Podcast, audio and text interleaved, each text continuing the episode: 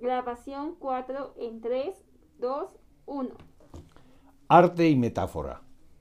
Cuando Magdalena Abakanovich, con materiales de desechos, fique y empaques, construye vaginas gigantes, no ofende a las mujeres, sino que denuncia la actitud y el pensamiento de los hombres por su mirada pervertida.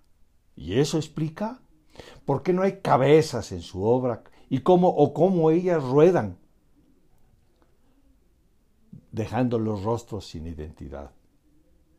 Y cuando Cindy Sherman se muestra en, las, en mil facetas con las que le ha tocado mostrarse, no invita a la mujer a maquillarse, sino que cuestiona a la sociedad que obliga a la mujer a falsearse. Cindy se libera denunciando su obra es sublime.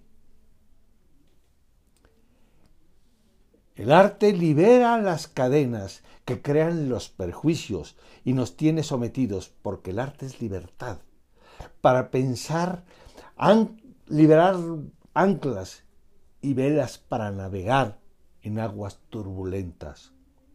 Gauguin se sentía víctima del sistema que lo esclavizaba y se liberó pintando y en el espacio de la cultura primitiva encontró su creación, porque Gauguin es un salvaje que cuestionó lo incuestionable, la civilización de la ciudad de luz.